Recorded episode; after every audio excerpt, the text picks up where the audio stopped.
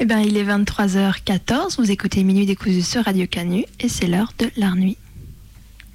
Ce soir, je décide de renverser les traditions, de dire niette à la monotonie et en même temps de rester dans les clous.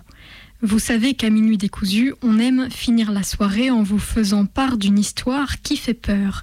Oui, mais voilà, dans toute notre réflexion sur l'art nuit, cet art qui se nourrit de la nuit et qui s'y complaît pour exister, nous n'avions pas encore parlé d'horreur. J'ai cherché le souvenir exact de ma rencontre avec l'horreur et c'était très facile de m'en souvenir car il m'a vraiment marqué. Vous vous en doutez, cette rencontre a eu lieu en pleine nuit. Je campais et partageais une tente avec mon grand frère. Il était tard, on discutait je ne sais pas comment c'est arrivé, mais lui, si prévenant et attentif, lui qui m'a mis la main devant les yeux jusqu'à l'âge de 12 ans devant la fin d'Harry Potter, s'est mis à me raconter Saut.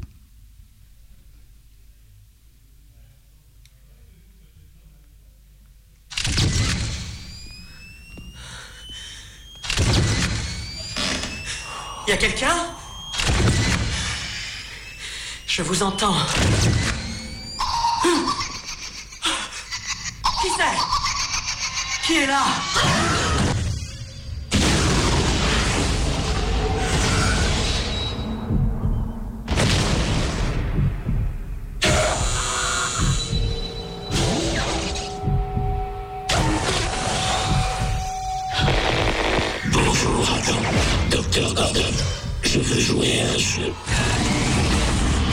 tueur au puzzle. Vous devez essayer de traverser ces barbelés. Techniquement parlant, ce n'est pas un vrai meurtrier.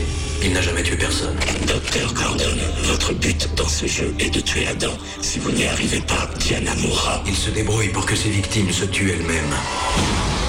J'en ai assez de ces gens qui n'apprécient pas leur chance de vivre. Je donne un but à votre vie. On dirait que notre ami le tueur au puzzle aime assister en direct à ces jeux pervers. Il ne veut pas qu'on coupe nos chaînes. Il veut qu'on se coupe le pied. La plupart des gens n'ont aucune gratitude d'être en vie. Pas vous. En réalité, vous êtes une droguée, c'est ça Croyez-vous que c'est pour ça qu'il s'en est pris à vous? Il m'a aidé. Ne crois pas ce que dit Adam, il ment.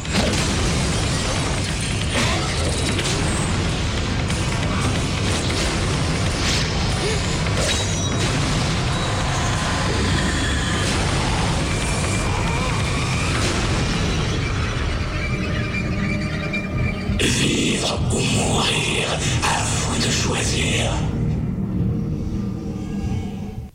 Le choc. Psychologique, d'abord bien sûr, mais physique aussi. Tétanie, impossibilité de m'endormir, tremblement incontrôlable. J'étais terrifiée et je ne pouvais détacher ma pensée de cette histoire macabre et paralysante. Quelque part, dans le monde, quelqu'un pouvait être assez fou et cruel pour inventer de pareils jeux mortels. Je me rassurais en pensant que c'était du cinéma, que ce n'était pas réel. Mais le verre était dans le fruit et mon cerveau tournait à plein régime. C'est après que j'ai commencé à zoner sur Wikipédia, section serial killer. Je devais tout savoir. Le jeu d'attirance et de répulsion était trop fort. Je souhaitais m'endurcir, me préparer au pire quelque part. On joue tous à se faire peur. On en trouve un œil, on se cache les yeux, mais on écarte les doigts. Moi, je cliquais et dérivais sur le net à la recherche de mes plus grandes peurs. Topito présente les pires serial killers de l'histoire. Ricardo Munoz Ramirez.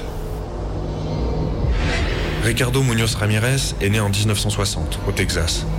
Très vite, il doit faire face à son père violent et à son cousin Mike, un vétéran du Vietnam qui adore. Regarder un film d'horreur, mais jamais Je laissais mon imagination faire tout le travail.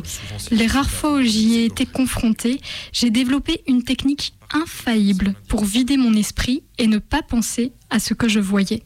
1, 2, 3, 4, 1, 2, 3, 4, en boucle, en boucle, compter jusqu'à épuisement des neurones. Savoir que si on arrive à la fin de la boucle, alors tout va bien et on peut recommencer. Une sorte de barrière de paix intérieure, étonnamment trouvée dans les nombres, comme d'autres, j'imagine, pourraient réciter une prière.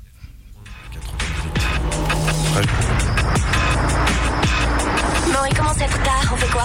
Continue. Ici, on campait par ici. On a bien roulé aujourd'hui, non? Il est où ce bled On le voit même pas sur le GPS. Y a du monde J'ai l'impression qu'il y a personne. Hé Il y a cette maison de cire. C'est de la cire. Pour de vrai. Tu vas pas entrer là-dedans les yeux fermés. Regardez un peu cette perfection. Ne pas regarder. Bon, allez, ça commence à me foutre les jetons, là.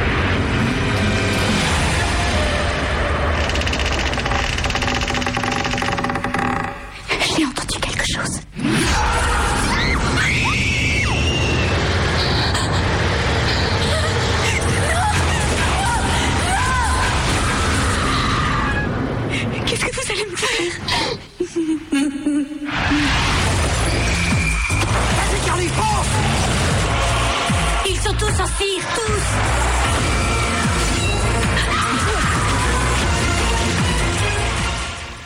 Et puis, à force d'en lire, et d'en lire, et d'en lire encore des descriptions, je me suis sentie assez forte pour tenter.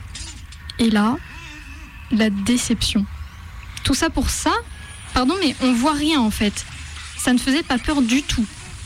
Et depuis, je convole en juste noces avec les films d'horreur qui sont désormais mes petites friandises du soir. Je veux les voir, les expérimenter, les étudier.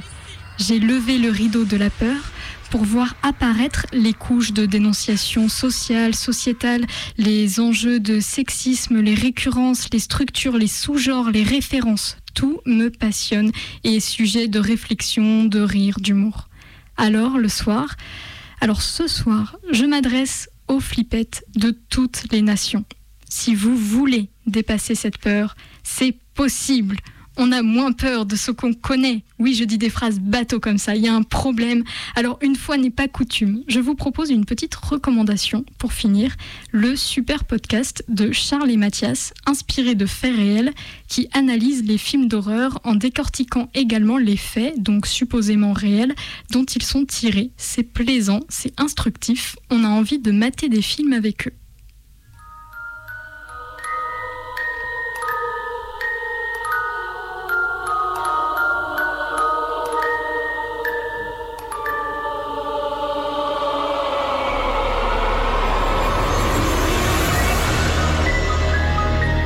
Bonsoir et bienvenue dans Inspiré de faits réels, l'émission qui vous dévoile la réalité qui se cache derrière la fiction. Je suis Mathias. Et je suis Charles, nous sommes vos hôtes le temps de ce podcast. Ici, nous allons vous parler des faits réels dont sont inspirées certaines fictions. C'est le concept de ce podcast, vous raconter ce qui s'est réellement passé quand un film vous annonce qu'il est tiré d'une histoire vraie ou qu'il est marketé comme tel. Quelles ont été les libertés, les réécritures des scénaristes? Nous allons enquêter pour vous sur ces histoires prétendument vraies. Dans un premier temps, nous allons vous raconter l'histoire réelle, ou tout du moins présentée comme réelle. Dans un deuxième temps, nous parlerons d'Annabelle, le film, car oui, ce soir, cachez-vous sous la couette et retenez vos cris d'effroi. On vous embarque avec nous dans notre premier cas, Annabelle de John R. Leonetti, sorti en 2014. Moi, présidente, ce serait remboursé par la sécurité sociale des flippettes, à part que c'est déjà gratuit. Ou sinon, PS pour toutes les flippettes du monde entier, on peut aussi rester une flippette parce que mince, quand même, on a le droit. Et puis sinon, il reste toujours Radio Canu le mardi soir. On écoute Minuit décousu pour se, pour se vacciner à petite dose avec les histoires qui font peur.